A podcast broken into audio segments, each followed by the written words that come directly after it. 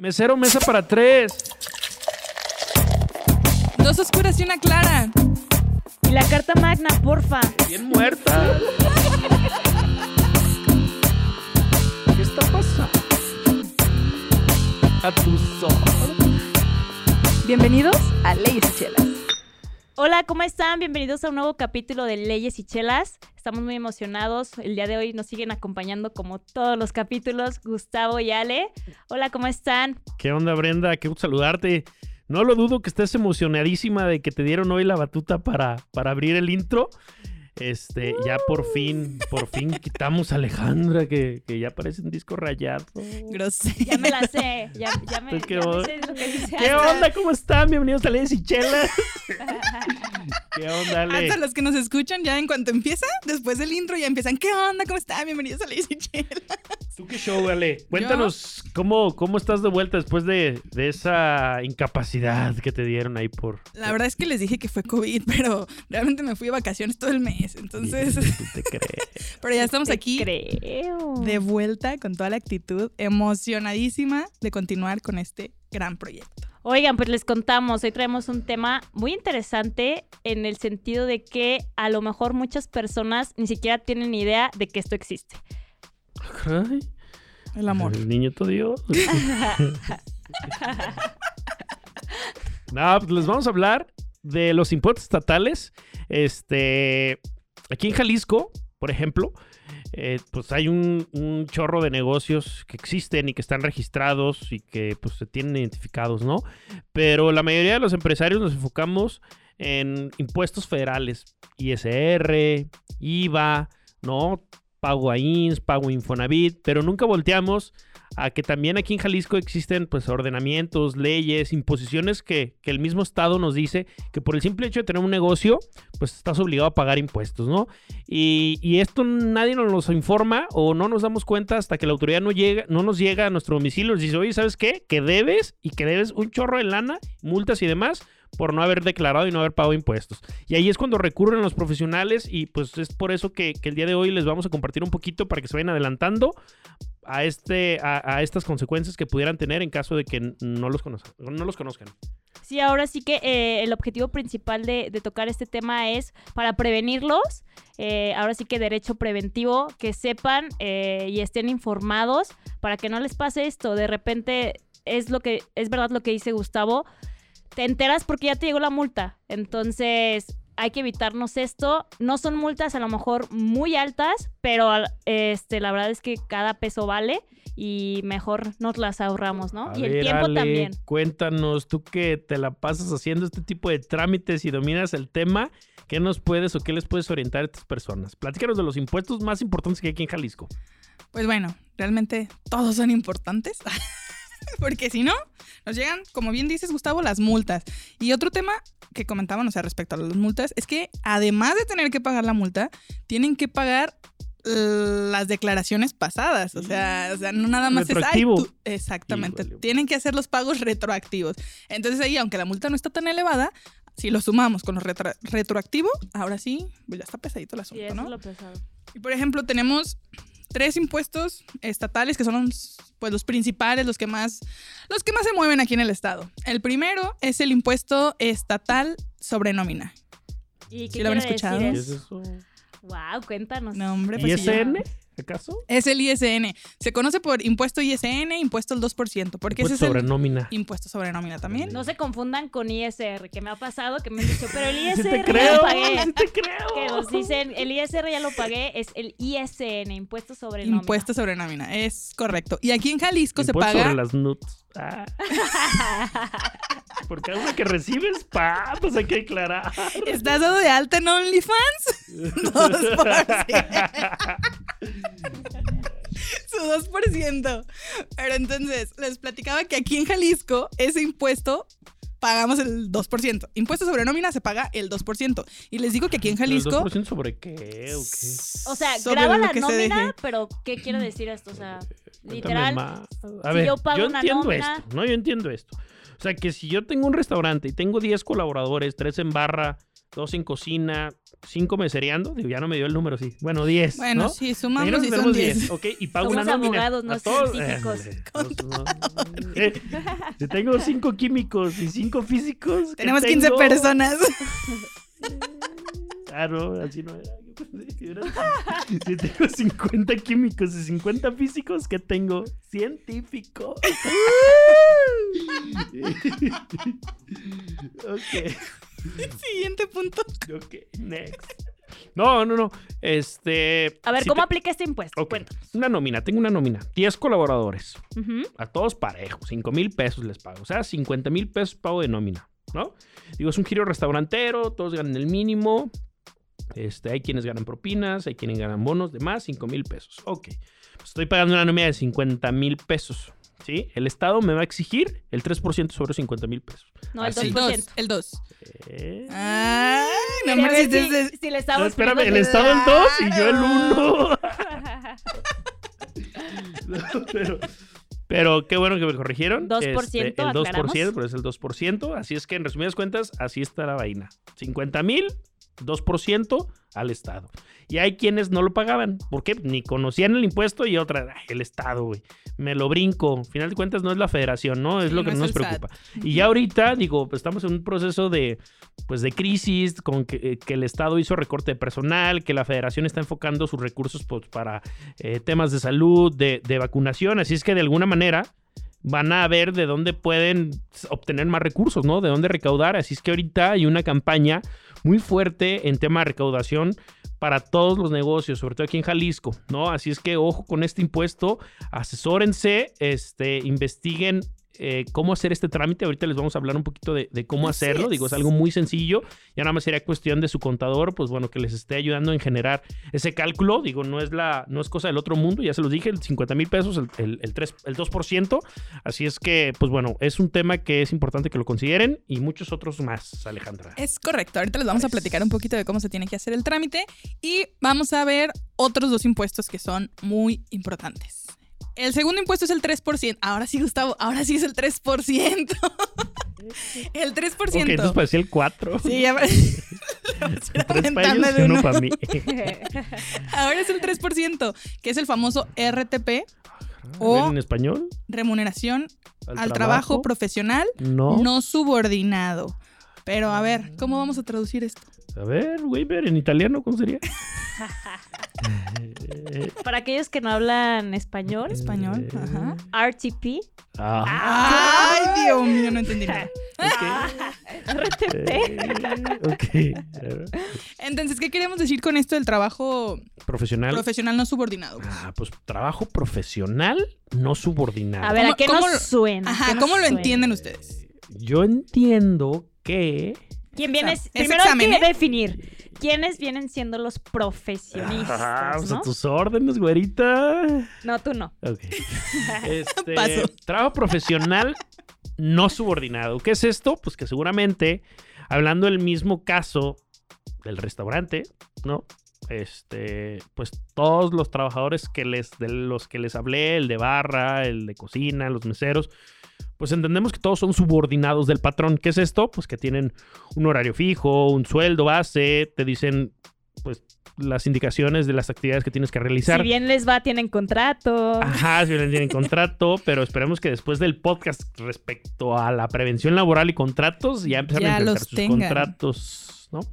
Este, así es que, eh, hablando del no subordinado, pues quizás son aquellos eh, colaboradores que se adhieren al negocio, o sea, que también vienen a prestar un servicio, pero no forman parte de la nómina. O sea, no hay seguro social, no hay subordinación, no hay un horario fijo, tú no le habilitas um, sus herramientas de trabajo, sino que él llega a hacerlas. ¿Qué es esto?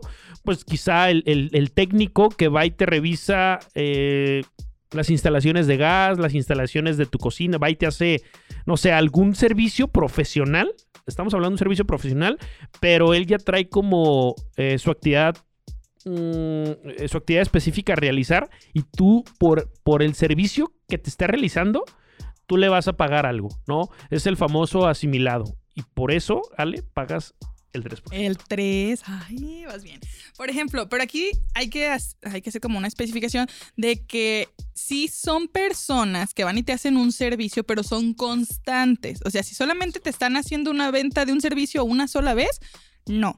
Pero, por ejemplo, tienes una revisión de tu sistema de instalación o tu sistema, este, no sé, de la base de datos de tu negocio, o por ejemplo, tu diseñador gráfico, pero que no solamente te hace un diseño, sino te está entregando muchísimos diseños constantemente, ya tiene trabajando contigo seis meses, eh, ahí es cuando hay que pagar. O sea, como por ejemplo en el caso del restaurante, que la hostes nada más va viernes, sábado y domingo, ¿no? Ajá. De cajón va viernes, sábado y domingo, ¿no? Este, Puede, ahí puede funcionar. Puede funcionar más bien, ajá, lo del sobrenómina. En este caso pu- podemos poner un ejemplo de el contador o el abogado. El abogado que te está viendo todos los temas legales constantemente de tu negocio. Obviamente no tiene una oficina ahí en, tu negocio, pero le llamas para una cosa, le llamas para otra. Ya es tu abogado personal, o sea, personal de, pues, de cabecera. O sea, realmente, ¿por qué? Porque pues hay dos formas, ¿no? Cuando te surge algún tema de vez en cuando o cuando lo necesitas tener constantemente. Entonces aquí es importante identificar que cuando lo necesitas constantemente, que esté de base, pero es un trabajo profesional, hay que pagar el impuesto de RTP. Y también hay que verificar que en este punto no se paga con la nómina, como bien lo decías. No están incluidos en la nómina. Se le pagan honorarios. ¿Sí? Es diferente. O sea, se le pagan honorarios. honorarios asimilados, asimilados a a salario. salario. Es correcto. Entonces, pues hay que identificar si es un servicio que nada más estás dando una vez o si es un servicio constante. Y si a esta persona, este técnico, este profesionista que va y te realiza X cantidad de servicios a tu negocio y le generas un pago por 10 mil pesos y dentro de mi presupuesto, pues yo solo tenía planificado destinar 10 mil pesos para ella. ¿Consideras que ya no va a ser así? O sea, que realmente tendrías que entonces eh, hacer como ese cálculo de que si pensabas pagarle 10 mil libres, ahora con este impuesto, súmale el 3%, o sea, tendrías que ajustarte tus presupuestos y cuando hagas una oferta de, empleo, pues también considera eh, lo poquito o mucho que le vas a estar pagando al, al, Estado, ¿no? Es una obligación, sí, hay multas, sí, este, las multas van desde los 5 mil pesos por no estar inscrito hasta por cada mes que ha transcurrido y que tú no has declarado y pagado, pues ahí se vienen multas de dos mil, cinco mil pesos. Más. Sus recargos. Y otro ejemplo que quería dar. Por ejemplo, ya comentamos lo del negocio, de lo del restaurante, pero hay otro tipo de ejemplo donde también tienes que pagar el 3% por RTP. Supongamos que el Gus puso un consultorio dental. ¿Cómo vas a contratar? No, se muere de hambre. ¿Sí? Tu chimuelo. Mira, si vieran la sonrisa de Gus. Aferrado con el chimuelo. El guasón, me dice. Pero, por ejemplo, ¿cómo puedes contratar? Vamos a tener una recepcionista en tu consultorio y otro dentista. ¿Cómo se hace una contratación con Yo, ellos? a la recepcionista por IMSS y nóminas y al, y al otro dentista por asimilados. ¿Y qué impuesto pagarías? Por la recepcionista el 2%, por el otro dentista el 3%. El 3. Pero, por ejemplo, ahora tienes tu consultorio y primero eras tú solo. Después constituiste una empresa, tienes tu acta constitutiva y tienes socios. Okay. Y esos socios van a recibir ingresos de O ese ponle que también sean dentistas, ¿no? Que también, puede ser también. este, que hemos constituido, constituido, perdón, una sociedad civil en donde todos somos dentistas. Hacemos una especie de una mini clínica. Este, tenemos obviamente personal en la nómina y otros dentistas que también se forman parte del proyecto, pero no son socios, simplemente los contratamos. Pues, ¿qué vamos a hacer? Pues al personal de recepción, a todo el personal que colabora dentro de la empresa, que no sean, que no hayan a una actividad profesional como el dentista, se va, vamos a tener que inscribirlos al 2%, vamos a tener que declarar por el 2% que estamos en la nómina. Pero para el personal, como el, los otros profesionistas, el dentista y demás, ahí se va a pagar el RTP, que sería el 3%. Pero para el caso de tus socios que también colaboran ahí Y reciben utilidades. y también reciben algún pago por este concepto de asimilados, a ellos en particular el Estado nos exige que declaremos ahora sí el 4%. Ahora sí. Y ni un por ciento es para ti, ¿eh? Son los cuatro completitos para el Estado. Entonces, a este impuesto también se le llama RTP. Pero cuando son socios o accionistas, tienen que pagar un 4%. Entonces, estamos hablando prácticamente de estos tres que son los más importantes, ¿no? Tres en porcentajes. pues 2, 3 y 4%. Oigan, ¿y cómo, si yo quiero inscribirme, o sea, si ya estoy escuchando este podcast A ver, Ale. y estoy Brenda. conociendo, ni te sabes mi nombre. Ale y Brenda. Ah, ah, ok, muchas gracias. ¿Quién es esa? ¿Quién es esa niña? ¿Quién es esa Soy de niña? las aguas, Wimber. Eh, ya hiciste que se me fuera la pregunta, pinche. ¿Quieres que te explique cómo se hace la inscripción? No, ya, ajá. Si yo quiero, eh, bueno, ya estoy escuchando este podcast y me estoy enterando, pues que no manches, tengo que pagar Más. muchos impuestos y no estoy ni siquiera eh, inscrita o cómo puedo hacer para, para inscribirme o qué debo hacer. O sea, sé que tengo que pagar estos impuestos, pero ¿cómo le hago? ¿A dónde voy y los pago? Eh, ¿Cómo se hace ese trámite? El, el- ahora sí que el Estado ya sabe que yo los tengo que pagar. Eh, ¿cómo, ¿Cómo le hago? Cuéntenme. Capítulo 1. inscripciones. Por ejemplo, no podemos llegar como tal cual a la secretaría y decirle, ¿sabes qué? Este, tengo nómina y te voy a pagar. No, no funciona de ¿Puedo esta interrumpir, manera. Alejandra? Claro, por supuesto, ya lo hiciste. adelante. Ay, gracias, qué educado. Es que ya lo No, es regañamos que porque Brenda se la hizo- pasa Interrumpiendo. interrumpiendo, interrumpiendo. Bueno, ya pues, ¿no? no, es que Brenda hizo una pregunta interesante. Dijo, oigan, ¿y cómo el Estado o cómo es que ellos saben que yo tengo que pagar? Pues sí, mira, la realidad de las cosas es que cuando tú te das de alta como patrón, o sea, tienes tu empresa, ya sea una persona moral o tú como una persona física, y de pronto vas a empezar a tener colaboradores, tu obligación, o sea, para poderlos dar de alta en el IMSS y que ellos puedan gozar del seguro social y de sus prestaciones, pues es que tramitas un registro patronal. O sea, eh, vas a la subdelegación que te corresponde, haces tu trámite y ya. Te dan un registro patronal y unos accesos para un cierto sistema que te va a permitir hacer movimientos de altas y bajas de tus colaboradores. Eh, estamos hablando de que entre autoridades hay comunicación. O sea, el IMSS le informa al SAT, el SAT le informa al Infonavit, el Infonavit le informa al Estado, el Estado le informa al SAT y viceversa, ¿no? O sea, entre autoridades existen comunicación, o sea, no es que, ay, no va a haber manera de que se enteren. Claro que sí, entre autoridades se, lo, se comunican, así como ustedes se comunican todos los chismes de Winder, El Wimber con- con el chaparrito y así. Este, aquí, ahí hay comunicación, ¿no? Ahí hay comunicación.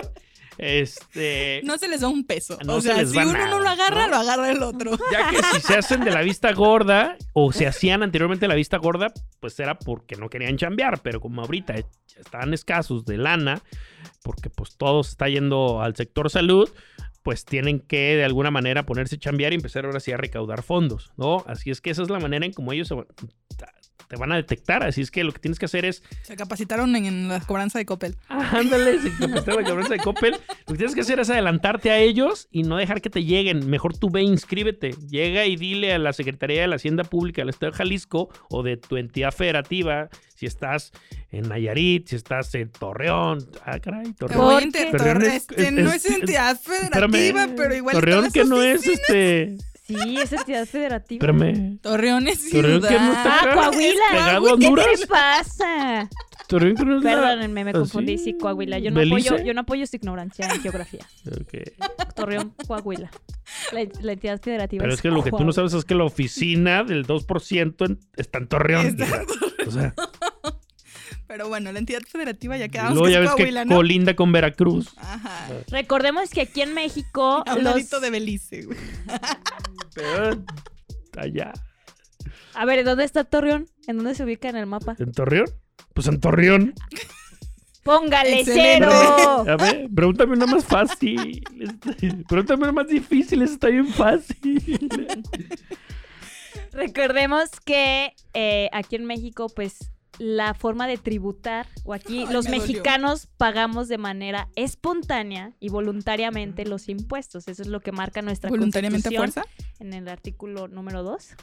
Ay, no, ma. no, es en serio. Sí, es artículo. Como nadie sabe eso, ya. A ver, pásame la Pero constitución. bueno, los es que impuestos Gus nada se más pagan libros de vaqueros. Perdón. Los impuestos se pagan de manera, volu- de manera voluntaria y espontánea. Entonces, ¿qué quiere decir esto? O sea, continuando con lo que decía Gus, pues sí hay que ir a inscribirse voluntariamente a, a- a este tipo de impuestos. Eh, Claro. 2%, A ver, 3 o Ale. 4%. Y continuamos también con el tema, ya, no, ya ni siquiera lo dijimos, de lo de cómo se hace el trámite. ¿Cómo se hace la inscripción? Otro punto, volviendo al tema de Torreón, la entidad federativa y ese, show, que, que dijo Gustavo, ¿no? Hay, hay que verificar en cada uno de los estados donde estemos. ¿Por qué?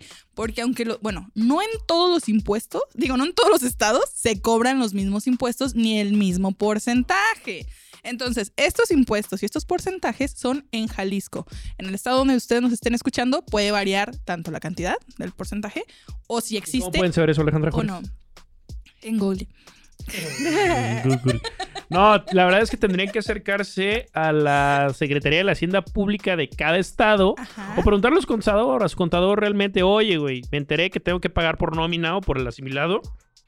Investígame si en, pues aquí en, no sé, cabrón. Quintana Roo se Quintana cobra, en Yucatán sí se Quintana- cobra, Quintana no Roo, sé. Oaxaca, pues este existe este impuesto, ¿no? Claro. o en cuestiones Torreón, así. Veracruz y así. Torreón, Veracruz y demás, ¿no? Sí, hay que Este, investigar eso. En su mayoría de estados hay este tipo de impuestos. Lo único que cambia es el tipo de procedimiento para inscribirte y el porcentaje, ¿no? Está entre el 2 y el 3 y el 4, más o menos. Pero pues les ponemos un ejemplo, ¿no? En Tepic es el 2%, aquí en Jalisco el 2%, en Ciudad de México es el 3%. Ah, Así no se crean, la No verdad no me crean, o consta. sea, no le crean, están viendo cómo es Gustavo, no le vayan a creer. Pero bueno, les vamos a platicar cómo tenemos que hacer la inscripción aquí en Jalisco. Aquí en Jalisco todavía lo tenemos que hacer de manera presencial. La neta es que muchos estados ya ven bien avanzados, subes los documentos a una plataforma y listo, ya quedaste inscrito y a pagar, ¿no? Pero aquí en Jalisco sí es un proceso un poquito extenso, ¿verdad, Brenda? Nomás poquito, de algunos mesecitos. ¿Qué es lo que tenemos que hacer? Hay una página donde nos tenemos que meter que se llama Cefin en línea.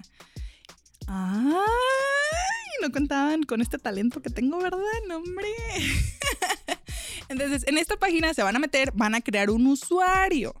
Es importante que sepan que tanto como las personas físicas como las empresas están obligadas pues a hacer el pago, ¿no? Entonces, si eres una persona física o eres una persona este, moral, en este caso una empresa, pues hay que poner los datos, en el caso de las personas morales, las empresas, hay que poner los datos del representante legal y de la empresa. En el caso de las personas físicas, pues solamente tu nombre y tus datos generales. Son datos como que tu nombre, tu correo, tu teléfono, dónde estás ubicado y tu RFC. Ya que creaste tu usuario, te van a mandar una liga a tu correo electrónico que tienes que abrir para confirmar, para que tu usuario quede activado, porque si no lo activas no vas a poder agendar absolutamente nada. Mejor hazte un tutorial, hija, y lo subes a YouTube. ¿eh? Próximamente en YouTube vamos a tener este. Pero bueno, ya que crearon su usuario, van a estar al pendiente de programar una cita en, ese misma, en esa misma cuenta. Crean su cita. Están un poquito tardadas, la verdad. Un poquitito. Entonces crean su cita y aparte de eso, tienen que preparar sus documentos que van a presentar el día de su cita. Gustavo, ¿qué documentos tenemos que llevar? Varios, son varios. Por ejemplo, en el 2%, ¿cuál es el documento principal? Aparte de la solicitud. Pues, el acta constitutiva, la tarjeta patronal, la constancia del RFC, tu identificación. Y ya. Y muchos otros que te marca ahí el, el- la plataforma, pero en Sí. resumidas cuentas son los principales. Este, tendrías que ir tú directamente como interesado o puedes mandar a alguien una carta poder y hay que certificar en la recaudadora. Oigan, y, y retomando el tema, bueno, lo que comentó Ale, que las citas están muy tardadas. Si es verdad esto, o sea, por ejemplo, nosotros hemos estado sacando citas ahorita que estamos en, eh, bueno, estamos grabando en septiembre, pero eh, hasta noviembre, finales de noviembre, hay citas. Y hay una pregunta muy recurrente que nos hacen los clientes en que, oye, pero pues yo ya me quiero inscribir, yo ya quiero pagar. Eh, ¿Qué va a pasar? O sea, de aquí a que quede la inscripción, eh, de aquí a que quede la inscripción, ¿qué tengo que hacer? ¿No pago el impuesto? ¿Si lo pago? ¿O qué pasa en ese lapso de tiempo que ni siquiera estoy inscrita, pero ya ya tengo la, la, La la intención. voluntad? Ajá, o la Ay, intención de, de, la de intención inscribirme y debiste haberla tenido hace como cinco años, hija. Y después de este podcast ya no, pues si Pero es que el no desconocimiento no te exime. Sí, no, ya si en cinco años no lo pagaste, no quieras este rápido ir a inscribirte, no se va a poder, ¿no? Lo Claro. mismo, el día que te inscribas, pagas de manera este, retroactiva y, y listo, ¿no? Pues en resumidas cuentas, muchachos, estos son los impuestos que hay aquí en Jalisco, ¿no? Importantes, hay muchos otros, pero solamente les vamos a hablar enfocados a sus negocios, ¿no? RTP y nómina, ¿va? Este, no sé si hay alguna duda, Brenda. ¿tú qué Solo ahí aclarar que el artículo 2 de la Constitución no es el canal. Pues obvio no, hija. Ya broma. sabemos que eres química. Fue broma. Pero este, no, consideren lo que, que, pues al final, como dice Gustavo, pues ya si se tenía que inscribir hace cinco años, pues dos meses más de, de recargos, pues no les cambia nada. Realmente, pues ya. traes cinco ¿no? Ajá, o a veces, bueno, si vas iniciando tu negocio, ahí sí puede cambiar la cosa. Este, mejor como que espérate a tener todo antes de empezar tu negocio para que no te vayan a cobrar recargos al momento de inscribirte. Y ya sería todo este por el día de hoy. Y la neta es que si quieren un tutorial de cómo hacer su inscripción, Sí, está muy largo el tema, o sea, la Sí, verdad, la verdad, podemos explicarles cómo. desplayarnos. claro. Este, pero pero también si se meten a la página que les mencionó Ale, ahí vienen todos los requisitos o buscar en Google. Sí, y aparte de la página donde se crea el usuario, hay otra página. Ustedes ponen inscripción al 2% sobre nómina y ahí les van a aparecer todos los requisitos. Sencillo, Ya facilito y listo. Muy bien, pues muchas gracias Alejandra por tu sabiduría y por compartirnos toda tu experiencia. ¿Cuál gracias? Ahorita te paso la factura. La verdad es que Gracias, encuérate. No, mejor la factura. No te creas así la factura, la factura se me antoja más. Y recuerden que la asesoría va por nuestra cuenta, pero las chelas Las ponen ustedes. Gracias, hasta la próxima. Bye. Los amamos.